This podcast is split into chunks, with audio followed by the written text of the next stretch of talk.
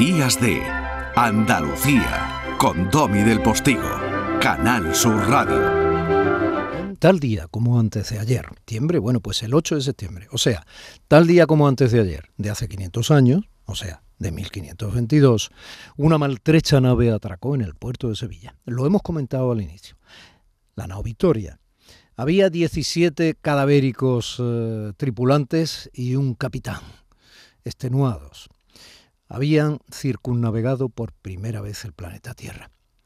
Ese capitán se llamaba Juan Sebastián Elcano. Historia, ni blanca ni negra.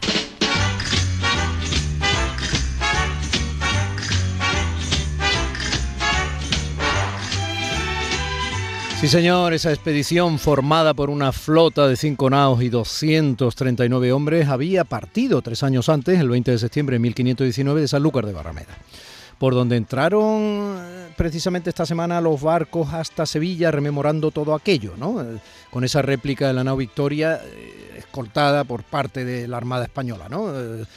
siglo XVI y siglo XXI hay un poco juntos, ¿no? Una cosa... Bueno, pues aquella expedición, como saben, estaba financiada por la corona española y pretendía abrir en, en, la competencia comercial ¿no? una ruta con las islas de las especias, que eran como oro puro, ¿no? Las especias entonces. Bueno, lo que hoy es las Molucas, ¿no? Allí en Indonesia. Bueno, buscaban un paso entre el Atlántico y el Pacífico. La travesía, la travesía estuvo plagada de todo, de todo, motines, hundimientos, eh, eh, pequeñas o grandes batallas, deserciones, naufragios. Eh, precisamente en una de esas batallas con una tribu belicosa, pues murió el jefe de la expedición, Fernando de Magallanes. Bueno, para conmemorar ese quinto centenario de la hazaña. La ensayista Elvira Roca Barea, y ahora estoy leyendo de la revista La Lectura eh, que publica los viernes, que encarta los viernes el diario El Mundo a nivel nacional, la ensayista Elvira Roca Barea, nacida en el Borge, Málaga, 1900. Elvira, buenos días. Muy buenos días, 1966, no sea tu rollo usted. Ay, que ve cómo eres es que mm, de verdad, es que no, es que no. Quien es, es como es y no hay más que hablar.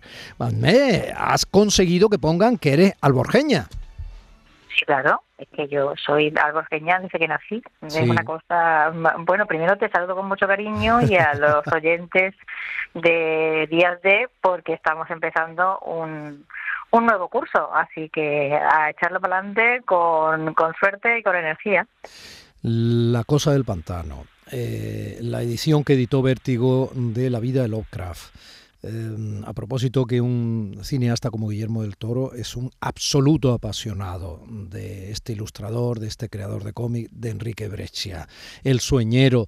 Te puedo hablar de muchos de sus cómics, de muchas de sus ilustraciones en libros, de muchas adaptaciones y te tengo una enorme admiración y envidia. ¿Cómo ha sido la guionista de ese cómic que conmemora la, la, gesta del Cano, ni más ni menos que con uno de los ilustradores y creadores de cómics más importantes de la historia del cómic, Enrique Breccia. Bueno, pues eh, precisamente por el, por el deshaciendo en tuertos, es decir, eh, fíjate, acabo de, acabo de oírle en la publicidad previa a, a mi intervención, pues un restaurante que conmemora una cocina de ida y vuelta y dice la ruta de Magallanes, hombre, difícilmente es de ida y vuelta si es de Magallanes, porque el que vuelve es el Cano, ¿no? Hmm. Eh, y este es un error que se ha ido consolidando a lo largo del tiempo y entonces pues por amigos comunes se me consultó algo que le extrañaba y es que cuando se habla de la vuelta al mundo solo se habla de Magallanes y no se habla de Juan Sebastián Elcano y entonces se había informado el hombre y había llegado a la conclusión de que el que le dio la vuelta al mundo fue el Cano. Hmm. Y eh, bueno, pues quedamos, quedamos en las pantallas y, le expliqué algunas cosas, los motivos por los cuales esto era así. Me pareció tan gallardo de su parte que decidiera no hacer el trabajo que, pensaba hacer porque pensaba que, era una forma de desinformación que se ha generalizado, como acabamos de oír. eh, y entonces, charlando, dijimos, deberíamos hacer algo que fuese, que realmente explicara qué es lo que sucedió y así sobre la marcha casi decidimos hacer ese pequeño cómic que, como tú has dicho, que es una preciosidad, Brescia es un dibujante extraordinario, es realmente es un pintor extraordinario, ¿no? Mm, es, un, mm. es un trabajo de una envergadura artística fenomenal, o sea, aprecia, colorea, con, en fin, es una eh, sobre acuarel, en fin, es precioso, ¿no? Lo que hace, ¿no? Luego tiene un trazo de una potencia uh, visual enorme, ¿no? Mm. Y ahí nos pusimos a trabajar como monos y, y yo aprender mm, a, uña de caballo cómo se hacen guiones de cómics, que no creas tú que es una cosa fácil. No, no, no, no. Llenar esos bocadillos del contenido adecuado que sirvan para ir avanzando, comprimiendo muy bien lo que se cuenta, la acción, etcétera, no es nada fácil. No, no, porque verdaderamente la selección de la información esencial. Para que la historia tenga continuidad y no se no resulte fragmentaria o, difícil de entender es muy trabajoso. Y que no parezca un libro de texto, que parezca efectivamente un cómic de aventuras. que tenga personajes y que los personajes mm. adquieran una personalidad, valga la redundancia, mm. que los identifique, en fin. Eh, que, que, trabajamos mucho y, y, a mucha velocidad para poderla tener terminada pues para estas fechas, ¿no? Y yo creo que Brescia ha hecho un trabajo realmente formidable, ¿no? Formidable. Fíjate, hay un, hay un, perdóname Elvirita, que ya sabes que yo te interrumpo mucho. Hay una, hay una viñeta que me parece tan bonita, o sea, cuando tú dices, cuando se ve la noche en un mar en calma, eh, eh, la nao Victoria, la luna llena arriba, y tú dices, escribes, después de dos días luchando para alejarse lo más posible de la especería y ganar mar abierto, el cano intenta dormir acurrucado en su petate. Está tan cansado que no puede conciliar el sueño. La siguiente viñeta, que es estrecha y rectangular y no tiene los bordes rectilíneos como casi todas las demás, es un trozo de cielo con la luna llena sola. Sí, sí, tiene sus, sus formas, digamos, de indicar eh, los, los, el flashback, ¿no? O sea, el recuerdo, las eh, sus formas narrativas a través de la imagen también, ¿no?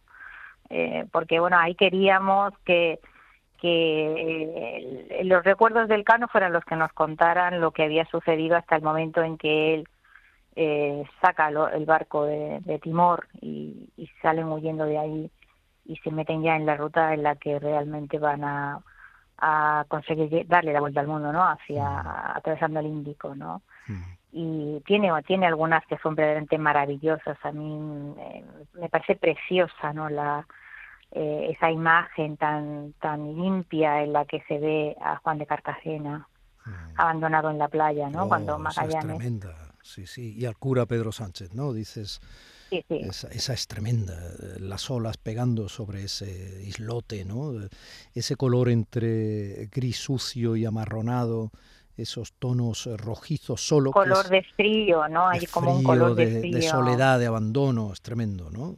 Eh, sí, e, esa viñeta, mm, eh, el bocadillo correspondiente dice, por fin se adormece para caer en la peor de sus pesadillas. En mil años que viviera, no podría olvidar a Juan de Cartagena y al cura Pedro Sánchez abandonados por orden de Magallanes en una pequeña isla. No dejó de mirarlos un solo instante mientras el barco se alejaba, dos figuras solitarias en una playa azotada por un viento gélido. Realmente es un, es un momento tremendo de la expedición, ¿no? O sea, el, momento este en el que eh, hay el intento de, de, de Motín y bueno, Cartagena es abandonado en esa playa, que es el veedor de la corona, o sea, es un muy importante en la expedición. Y, y los dos capitanes eh, se les corta la cabeza, hacha en mano, ¿no? Bueno, es uno de los motines, ¿no? Que protagonizan todo lo que todo lo que fue aquella aventura alucinante, ¿no? Sí, sí, es, es el más importante, ¿no? Desde, desde ese momento y, y dado que Magallanes se hace con el control de, eh, de la situación y consigue y bueno es, ejemplar el castigo no o sea es, son, no, no, ya el hecho de ya de cortar las cabezas a los capitanes sino ese abandono de Juan de Cartagena en la isla en, en esa playa desierta en el medio del frío eh, realmente eh, impactó a, tal extremo que ya no no vuelve a ver o sea ya no, nadie vuelve a toserle a Magallanes absolutamente nada hmm. me gusta mucho de hecho cuando llega pero cuando llegan a, a, las Filipinas, ¿no? Y, Magallanes se mete contraviniendo todas las órdenes, porque sus órdenes eran encontrar el camino a la especería y de ninguna manera intervenir en ninguna clase de conflicto local, ni situación local, ni interactuar con la ya nada, el camino a la especería y punto. y se mete en aquel lío con el rey Humabón y tal, que y mm. todos saben que está contraviniendo las órdenes y ya nadie le ya nadie le contradice, o sea, mm. todo el mundo calla y acata y punto, ¿no? Mm. Bueno, le costó la vida. Sí, sí, le costó la vida, le costó la vida. Y, hay algo que quiero decir antes de que se me olvide. La expedición no la financió la corona, aunque puede uno encontrar esto dicho en cualquier sitio. Eh, esa expedición tiene un origen, o sea, es iniciativa privada en su origen. Cristóbal de Aro, sobre todo, ¿no? Es Cristóbal de Aro, sí, fundamentalmente el que eh, eh, tiene un interés en que, en que se haga ese intento de encontrar el camino de la especería por a través del Atlántico, o sea, el paso hacia lo que se llamaba el Mar del Sur, porque es un comerciante, porque es un banquero, porque es un financiero que está en el mundo y sabe cómo se mueven los los grandes ejes de la economía de su tiempo, ¿no? Y sabe que eso que ahí merece la pena invertir y, y la corona se suma, ¿vale? La, corona se se, se apunta al bombardeo, es decir, eh, Cristóbal de Aro era un hombre con una capacidad económica importante, pero eh, la isla Corona la que decide en un momento determinado que, eh, que va a poner dinero también y que, eh, que eso puede ser realmente un, un, negocio formidable y en cualquier caso que estamos interviniendo en un mercado que marca geopolíticamente eh, los flujos de poder en el mundo, etcétera, y que eh, es necesario que la corona esté ahí presente, ¿no? Y entonces el jovencísimo Carlos V dice, no, no, nosotros vamos a poner ahí, claro, eso le da un plus y le da un apoyo institucional y tal, pero eh, no hay que olvidar nunca que es eh, Cristóbal de Aro y es la iniciativa privada la que hace posible, o sea, la que la, corona probablemente no, por su propia iniciativa no se le hubiera ocurrido nunca eh, meterse en aquel en aquel trajín, ¿no? Mm. Tú aquello lo cuentas más o menos así. Magallanes muere luchando contra la Pulapu en una playa de Mactán. Eso está por allí por las Molucas. Han perecido entre medias otros muchos hombres y hay que hundir la Concepción, se refiere al barco, por falta de marinería que la gobierne. Entonces el Cano y Gómez de Espinosa ponen rumbo definitivamente a las islas, había que cumplir las órdenes y salvaguardar los intereses de los accionistas. Ahí resumes un poco casi todo lo que nos estás contando. ¿no? Eso yo valoro tanto como avanzando en la acción, metes tanta información e indicas y describes un poco lo que desde tu punto de vista como investigadora e historiadora sucedió. Es importante entender que, eh, que, los, que los dos barcos que sobreviven finalmente, que son la Trinidad y la Victoria, y la decisión de Gómez Espinosa de, de intentar regresar por el mismo camino que habían seguido a la ira, es decir, atravesando el Pacífico y o sea, volverse, volverse para entendernos, ¿no? Sí, claro, volver, o sea, desde donde están, que están eh, en, por donde las han Molucas, exactamente, esa es la decisión de Gómez de Espinosa. Pero no la del Cano. Y, no, yo creo que es que realmente la vuelta al mundo aparece para nosotros con una palabra que hay en un documento que dice determinamos. Determinamos. ¿Y quiénes determinamos? Pues tenemos que suponer que son los capitanes y las tripulaciones los que se reúnen y toman una decisión conjunta. El Cano esto lo hace varias veces, ante decisiones muy difíciles y, trascendentales, que es, claro, por eso el estilo Magallanes había chocado tantísimo, hmm. eh, porque jamás reunía no ya a su tripulación y a sus oficiales, digamos, sus pilotos, la gente eh, más capacitada para decir esta es la situación y hay que tomar una decisión difícil y si me ocurre que lo mejor es esto o aquello y qué piensan ustedes. Esto Magallanes no lo hace jamás. Y entonces, claro, fue creando una, una mala, un mal entendimiento eh, con, con, sus propios capitanes y con sus pilotos a lo largo de, meses en los que había enormes dificultades y que realmente ellos ya no saben ni lo que se está haciendo porque Magallanes no habla, mm. no se explica. En cambio, bueno, pues el Cano reúne las tripulaciones, eh, Gómez de Espinosa reúne las tripulaciones. Entonces, en ese determinamos está que determinamos que Gómez de Espinosa va a dar la vuelta e intentar regresar por el mismo camino y eh, Cano va a hacer otra cosa, que es una, una cosa inédita, que es desde donde están las Molucas, eh, se va a meter por el camino de los portugueses, va a costear o sea, el Índico y luego eh, el Cabo de Buena Esperanza y subir por la costa portuguesa y llegar, que es algo que no se había hecho jamás. Pero todo esto es salvaguardando los intereses económico, es decir, las dos naves van hasta arriba de mercancía. Mm. Y el Cano, cuando sale corriendo de Timor porque desertan dos hombres y, teme que los portugueses, bien que han ido a, han desertado y, van a ir a los portugueses a, a, venderlos, digamos, a decirle, oye, que hay un barco aquí español tal, ¿no? Eh, lo que está haciendo el Cano es midiendo fondos, es decir, eh, trazando un mapa que le permita meterse por los por los canales de las Molucas, y porque era muy difícil la navegación por ese archipiélago, había muchos bajíos y era muy trabajosa, está trazando mapas para poder eh, navegar por allí y está eh, comprando especias mm, poco conocidas o variedades poco conocidas para traerlas como muestra, con el barco hasta arriba de clavo y hasta arriba de, de nuez moscada y de todo lo que encontró. Es decir, y, y, y esa mercancía viene tan protegida y tan bien guardada que sobrevivirá a todo lo que les pase. Iba, iba tan cargado de clavo, entre otras cosas, que el olor a clavo es lo que les delató cuando intentaron parecer lo que no eran en una de, de los atraques que no tuvieron más remedio que hacer y que también les salió bueno, el único.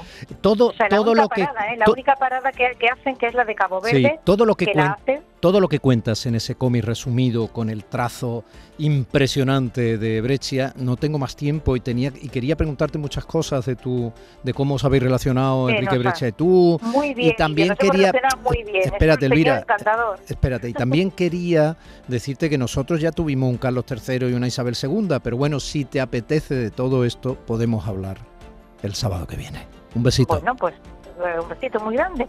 De lo que usted quiera hablamos, caballero. un beso, mi señora. Hasta el próximo día. Días de Andalucía con Domi del Postigo, Canal Sur Radio.